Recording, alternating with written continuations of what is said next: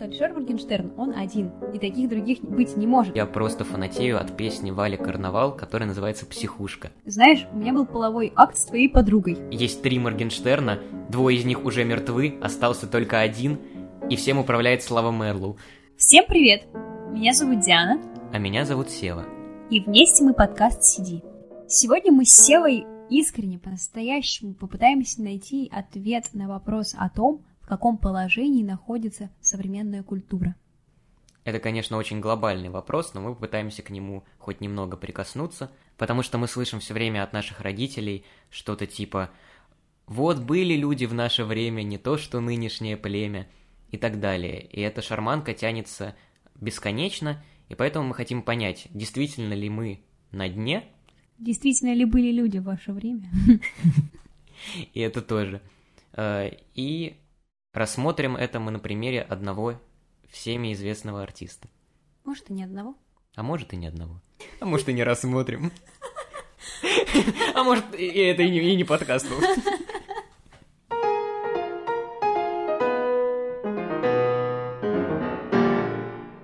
Сева, кто твой любимый современный исполнитель? Я не могу сказать, что у меня есть конкретно один любимый исполнитель, но я точно знаю, что я просто фанатею от песни Вали Карнавал, которая называется «Психушка». Я сделал специальную паузу для смеха. Диана... Диана напротив меня уже ржет. Э, но я объясню свою позицию.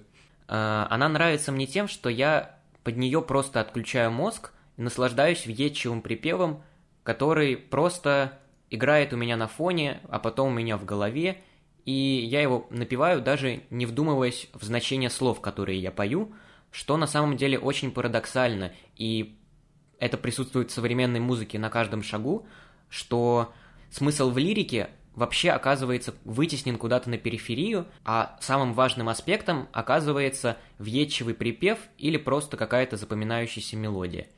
И очень интересно порассуждать, как мы до такого докатились.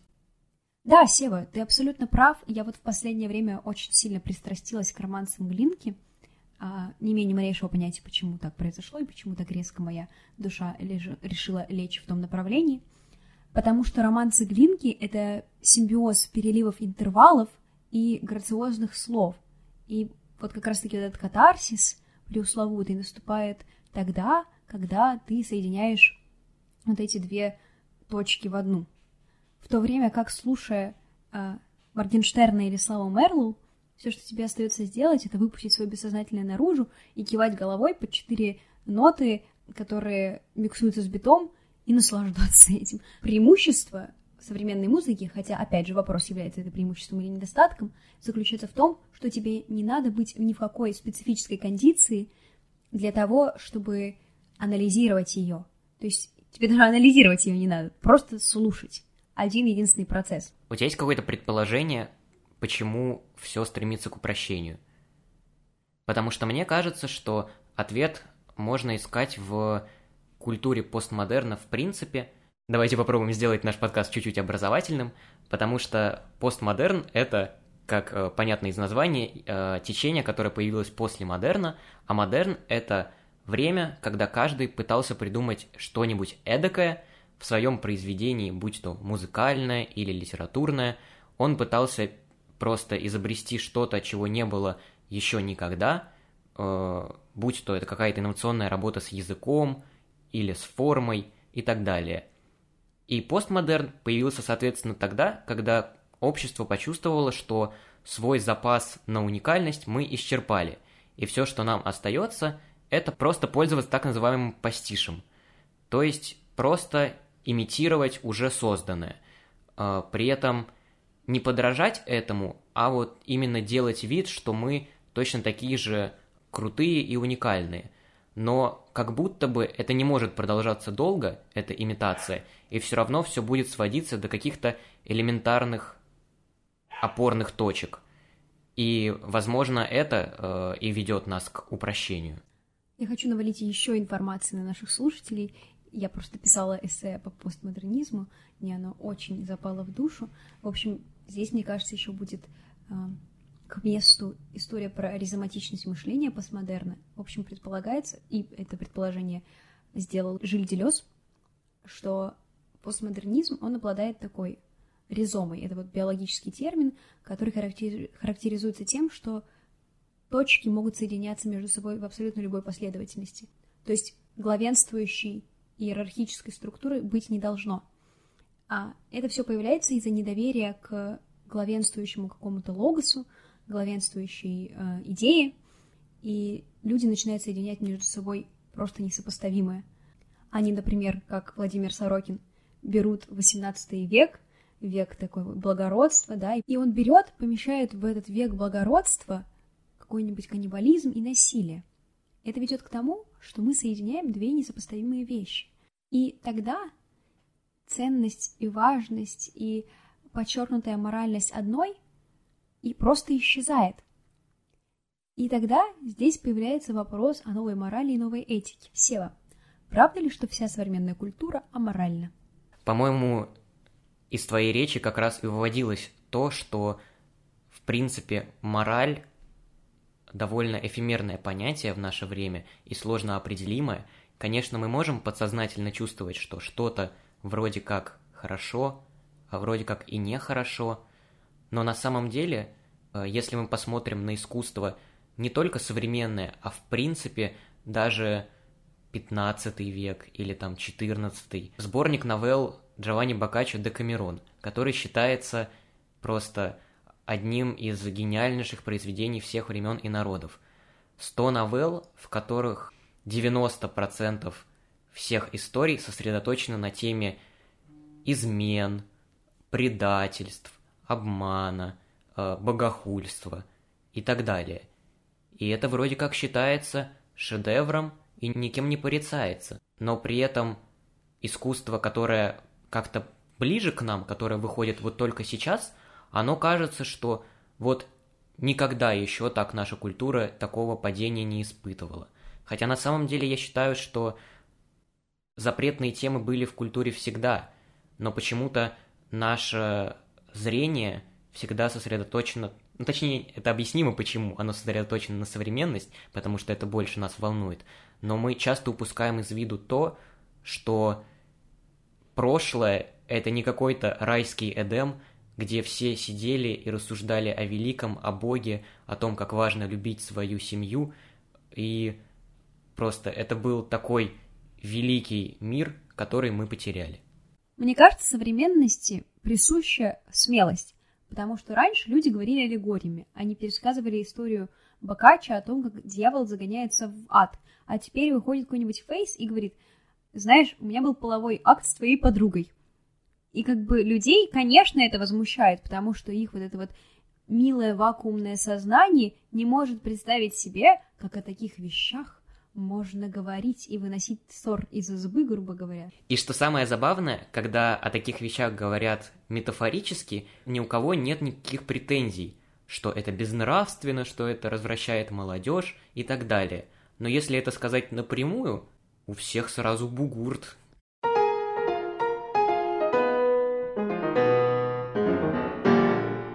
Сева, давай на чистоту.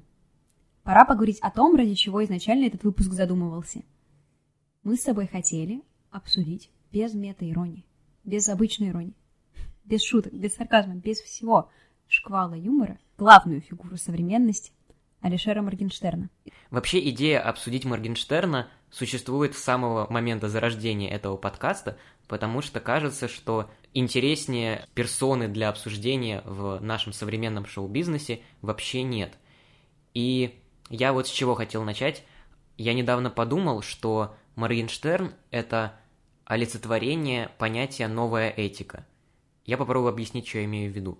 Для начала нужно разобраться, что такое новая этика, и уже здесь мы имеем проблемы, потому что она не просто так называется очень размыто, потому что сам термин отражает то, что люди вроде как чувствуют, что этика поменялась, но не могут точно сказать, как именно, и поэтому используют прилагательное новое.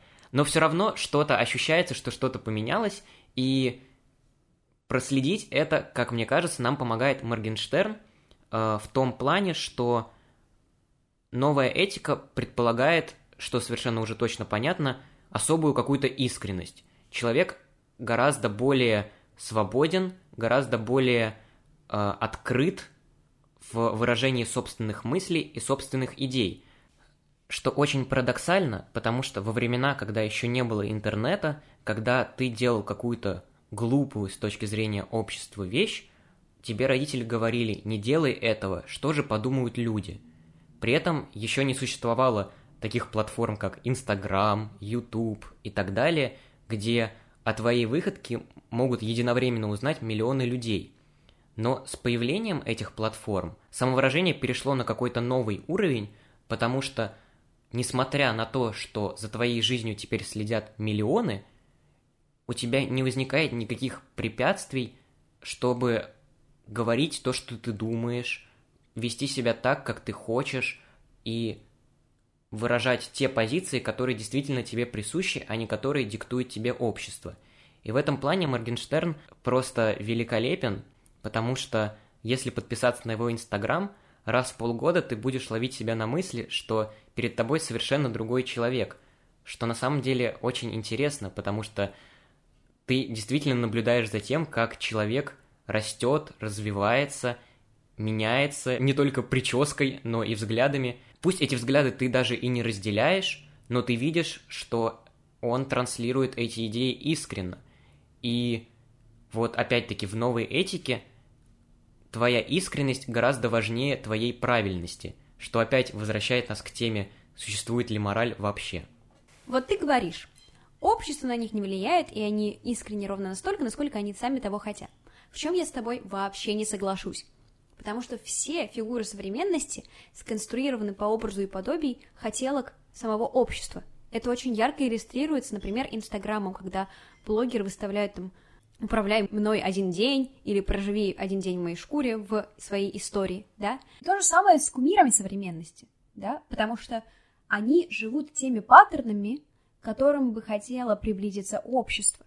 Кто бы что ни говорил, как бы сильно там Алишер Моргенштерн не признавал свою аудиторию тупой, как бы там сильно и истошно не вопила инстасамка, говоря, что обслуживающий персонал должен вести себя определенным образом, они точно так же вынуждены конструировать себя по прихоти их зрителя и делать так, как велит им общество. Но что меня не может не радовать, это факт того, что у общества есть запрос на вечное изменение этого образа, да? То есть недостаточно, если ты не Егор Крид, конечно, наверное, недостаточно все время петь про одно и то же. Рано или поздно твои фанаты от тебя уйдут, если ты в тысячный раз пропоешь «Моя невеста, ты моя невеста». Мне нравится, что обществу нужны перемены, это говорит о том, что мы все-таки точно-точно не на самой критичной точке низа.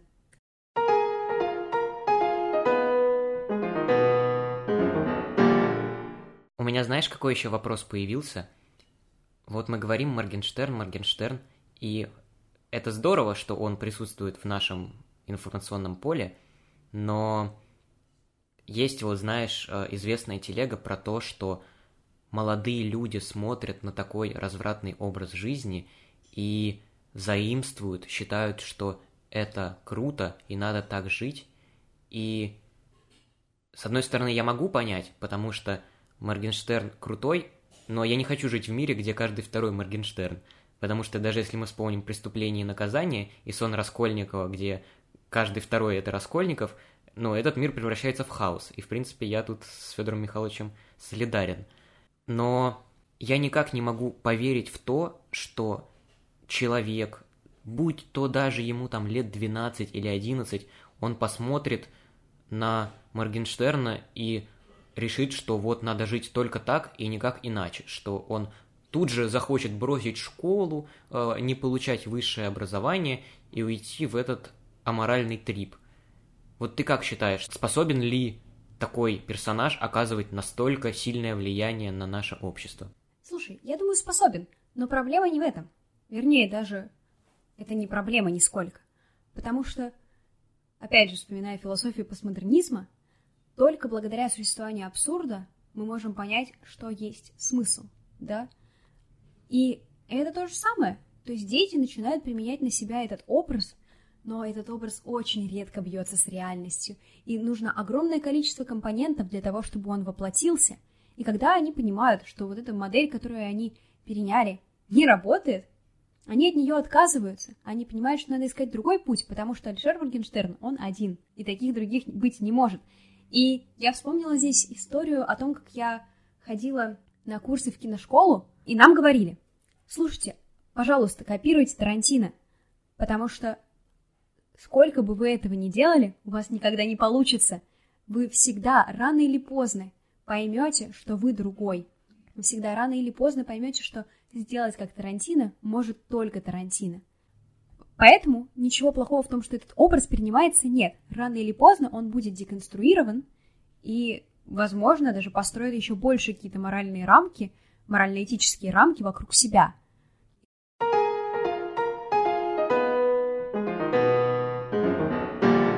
Знаешь, что еще интересно, мне кажется? Обсудить все-таки музыкальную составляющую, потому что никто не станет спорить с тем, что музыка очень сильно упростилась. И мне тут вспоминается момент из фильма «Один плюс один», когда э, вот этот главный герой Филипп, его зовут, да, на коляске э, включает Дрису, просит оркестр сыграть ему классическую музыку, и тому вообще не нравится, на что тот говорит, если под музыку не хочется танцевать, то это не музыка. И это вот отличная иллюстрация э, двух разных поколений. Одно смотрит на красоту, мелодичность, просодию и так далее, а другое смотрит на процент кача, который может дать тебе эта музыкальная композиция. И вот как к этому относиться? И то же самое со смыслом, потому что раньше, опять же, те же романсы Глинки, да, это всегда корреляция музыки и смысла. Это всегда долгий поиск подходящих стихотворений. Сейчас мы можем наложить любой вообще, абсолютно любой набор слов, еще неплохо рифмующихся между собой, и этого достаточно. Нужен ли смысл? Мне вспомнилась документалка про группу Foo Fighters, а, и там рассказывалось, что вот они сидят на студии, написали аранжировку, и их солист, который, соответственно, и пишет тексты, он на полчаса уходил в соседнюю комнату, набрасывал текст, буквально первое, что придет в голову, и записывался. И всех это устраивало. И вот это просто э, иллюстрация всего постмодерна, когда там древние поэты э, убиваются, пишут там по одному слову в день, чтобы оно красиво легло и было мелодично, а чуваки просто садятся и за 15 минут набрасывают э, слова, которые рифмуются. Мне кажется, еще это зависит от твоего целеполагания. Если ты хочешь задеть там струны души, поплакать, не знаю, о несчастной своей любви или какие-то свои эстетические нервы пощекотать, то очевидно, что ты включишь так или иначе какого-нибудь Чайковского, Рахманинова и прочее, прочее. Давайте так, жить в современном мире реально тяжело. Тебе надо каждую божью секунду активировать все свои ресурсы для того, чтобы быть самым успешным, самым крутым, самым красивым и прочее, прочее. Да? И тратить эти ресурсы еще на то, чтобы переосмыслять музыку, ну, это как-то... Извините, я на такое не подписывалась. И бывает, я правда там напишу эссе по постмодернизму и включу песню «Кадиллак», покачаю под нее головой и по-настоящему расслаблюсь. Потому что, когда мне говорят, слушай, не думай, просто ты можешь не думать, правда, мы тебя об этом не просим, мне очень приятно, спасибо. Но, кстати, знаешь, что еще очень важно добавить? Мы говорим только про Моргенштерна, еще про инстасамку, и создается ощущение, как будто бы вся современная культура такая – что на самом деле не является истиной, потому что можно вспомнить того же Noise MC, чьи песни э, я считаю действительно шедевральными, без всяких э, ироничных, постироничных э, реплик. Э, его там песня «Вселенная бесконечна» — это просто шедевр на все века, в котором полно смысла, в котором э, гениальная музыка — гениальный припев, все гениальное, короче, я обожаю эту песню, и, в принципе, очень многие его композиции. И это доказывает, что на самом деле умные люди никуда не ушли, и более того, их работа, если сравнивать с авторами более ранними, их работа даже сложнее, потому что им нужно придумывать что-то новое во время, когда ничего нового уже не существует. Вот ты говоришь, умные люди. А что, Моргенштерн не умный? Вот, кстати, вопрос, который меня всегда волновал. Оля Бузова. Это стратегия? Это план? Это система четко выверенная? Или она правда такая? Ольга Бузова и Ксения Собчак — это две главные загадки современности, потому что я хоть убей не понимаю, как они остаются на плаву. И я не могу сказать, что они это делают незаслуженно, потому что, ну, раз они до сих пор популярны, значит, на это есть спрос. Но я не могу понять, как. это реально какая-то метафизическая фигня. их, их какой-то счастливый талисман как будто преследует и оберегает. Ну, это, конечно, все шутки. Естественно, они очень много работают на то, чтобы их имя мелькало в СМИ, на то, чтобы они обсуждались. Но почему это работает, э, это остается вопросом. Вот у меня еще в связи с этим следующего толка вопрос. Ведь аудитории у названных тобой артистов, да, Noise MC, не знаю, Мона Кондас, я mm-hmm. начала слушать благодаря твоей рекомендации. Пока что мне нравится. Не все, но мне нравится большая часть. Вот. А, они же разнятся абсолютно, да, и количественно, и качественно. Вопрос в том, почему, например, количественно превозмогает что-то простое, чем замысловатое. Честно, этот вопрос кажется мне элементарным, потому что Диан, тупой вопрос. Да, идиотский вопрос, Диан. Нет, но я просто э, в какой-то момент осознал, что он, до нас доходят гениальные э, произведения Пушкина, Байрона, Лермонтова и еще кого-нибудь Запада, чтобы было э, равное количество. В общем, до нас доходят самые сливки, но весь прикол в том, что это вот те произведения, которые оказались проверены временем и которые э, не забылись. Но при этом в то же время выходило столько же фастфуд-контента, как это называется сейчас, который просто кануло в лету. Было полно э, всяких э, Дарий Донцовых таких же. Выходило просто тонна готических романов, и в какой-то момент просто всех настолько они сдолбали, что люди стали стебаться над этими готическими романами. То есть низкосортного контента всегда хватало – но он просто не доходит до нас, потому что никому он не оказывается интересен по прошествии нескольких лет.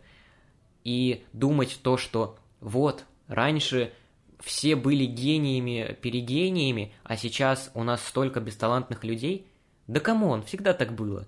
То есть ты хочешь сказать, что сито времени всех просеет? Именно это я и хочу сказать. Но Моргенштерн останется в веках.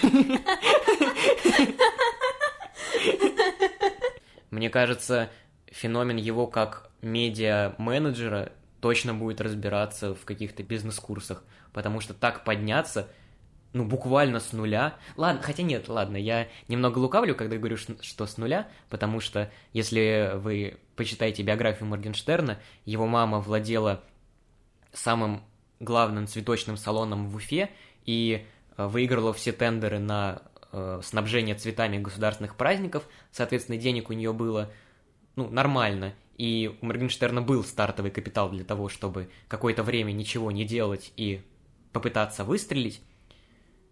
Но все равно, по сути, он сделал себя сам. И как минимум изучить, как у него это получилось, это очень важно и это очень интересно. Для меня самая гениальная медиа-выходка Моргенштерна — это вот история с фитом на трек «Айс», когда он развел вот эту вот суету по поводу того, что человек, с которым должен был быть фит, не выходит на связь, а потом этим человеком оказывается он сам же. И это прям супер интересно, потому что ты реально ломаешь голову, было, не было. Или это история про двойника синего, который уничтожает нового двойника. Никто не поймет эту отсылку, но в Ютубе, вбейте, есть гениальный видос, где объясняется, что на самом деле Моргенштернов несколько, и что э, на самом деле есть три Моргенштерна, двое из них уже мертвы, остался только один, и всем управляет Слава Мерлоу. Как видите, мы готовились к подкасту. Да, вы, вы думаете, мы тут экспронтом все записываем у нас? Список использованных источников есть. Ну, кстати, а, по поводу используемых источников, есть потрясающий канал, по-моему, Альберта Сафина его зовут, я тоже посмотрела там разбор интервью Моргенштерна с Дудем.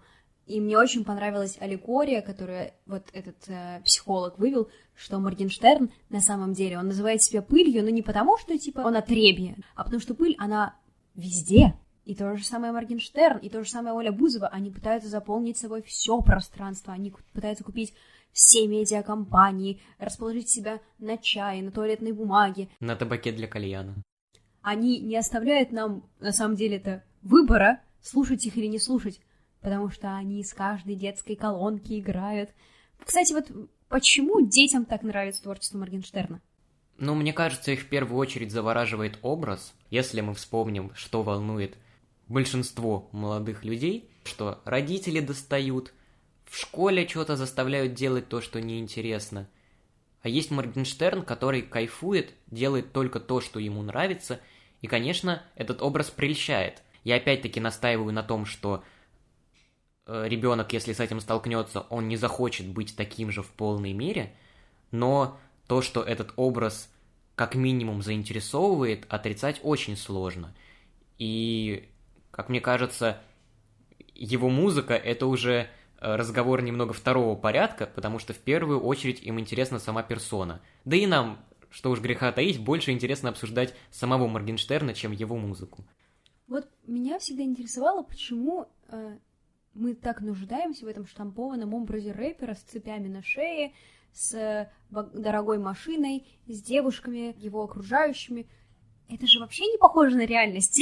Это очень далеко от правды даже в рамках реальной жизни этих рэперов, да? И почему мы такие, о, класс, поставлю на репит эту песню про то, как он ездит на своем Cadillac'е. Ну, это забавно, потому что все же началось э, с Запада, где такой lifestyle гангсты — это действительно реальная жизнь, когда у них есть вот эти группировки Bloods и Crips, которые существуют и по сей день, что для меня было открытие. Они воюют, перестреливаются между собой, э, понтуются цепями — и вот все эти стереотипы по поводу рэперов, они на самом деле не стереотипы, там, на Западе. Но очень забавно, как трансформировалось это в России, где, ну, такой понт вообще не в почете, в принципе, и никогда не был нам присущ, как будто бы, но люди, которые в юности слушали этот рэп, они как-то впитали в себя вот эту культуру понта, э, дорогих вещей, и стали проецировать это на наши реалии – и как-то это так незаметно вплелось в наш мир, что мы уже и, и не против. Рэп — это иллюстрация обладания, потенциального обладания благами. И поэтому, мне кажется, в российской действительности этот жанр вообще не должен приживаться, потому что у нас блага для многих это что-то очень низкое, да, это просто закрытые потребности по маслу, без даже э, дохождения до вершины ее. И поэтому мне кажется, что искренне русский рэп по типу там Кровостока или Хаски, он никогда не будет радостным.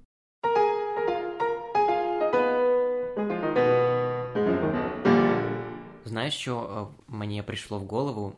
Вот скриптонит в треках, там, «Сливочное масло» и «Положение», он читает про свою реальную жизнь, про то, что он на самом деле пережил. И, с одной стороны, кажется, что так было всегда, что все поэты писали о том, что волнует их – но раньше это все равно было какое-то абстрагирование, из-за чего у нас есть понятие лирический герой. А в современной культуре как будто бы это понятие не существует больше, потому что нету границы между Адилем и Скриптонитом. Это один и тот же человек, который читает про свою жизнь. Ему не нужно никакой маски для того, чтобы об этом говорить. И это опять нас подводит к идее новой искренности, потому что сейчас есть огромный запрос у людей на разоблачение. Им нравится искать какой-то потусторонний смысл с вещами, которые происходят с ними, за образами, которые им выставляют. И поэтому единственная твоя возможность, единственный твой щит, который спасает тебя от э, ударов общества, это твоя искренность. Если ты говоришь им правду, они не захотят ее подрывать. Не, конечно, захотят, найдут двойника Моргенштерна, ну, типа, это всегда будет в мире мета, мета-мире.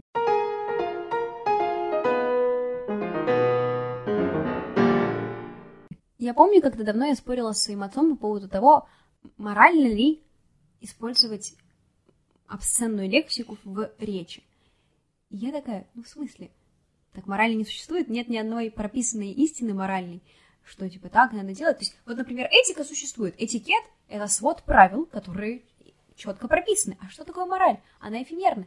И апеллировать к морали, ребят, ребят,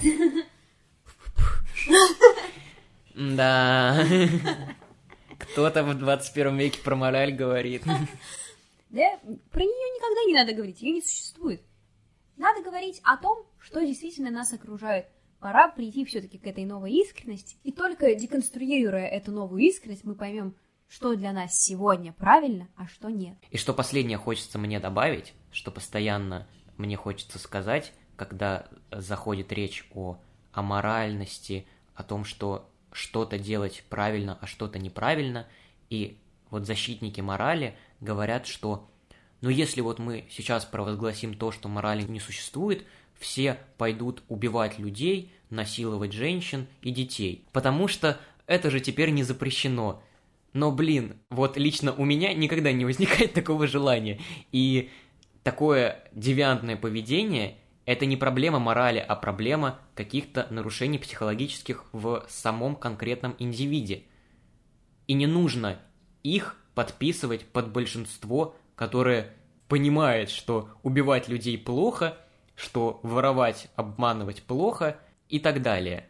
Все эти общечеловеческие законы никуда не деваются, но диктовать, что вот это делать нельзя в сугубо межличностных отношениях, это немножко старомодный подход. Мне кажется, это подчеркнутая даже преусловутая моральность, если мы все-таки согласимся, что мораль существует, современной культуры и современных кумиров, она позволяет нам эти нравственные ориентиры все-таки расставлять, колышки в землю новой этики вставлять и понимать, что что-то допустимо, а что-то нет. И опять же, примеряя на себя все чаще образ Моргенштерна, инстасамки и прочих, и прочих, ты понимаешь, что он тебе не подходит, тебе надо искать другой костюм. И маскарад закончился, как и наш выпуск. Но мы не можем его, конечно же, завершить без традиционного ритуала, постоянной рубрики сорокинских поговорок. Давай-ка ты лучше выберешь. О, давай. Сева, называй страницу. 118, ну и давай 6. Плохая жена только черту нужна. На протяжении всего подкаста мы говорили, что сейчас обществу очень важна искренность, и мы искренне благодарим вас за прослушивание этого подкаста. Мы надеемся, что он вам очень понравился. И... Об этом вы можете написать в комментариях. Да. Услышимся через неделю. Пока. Пока.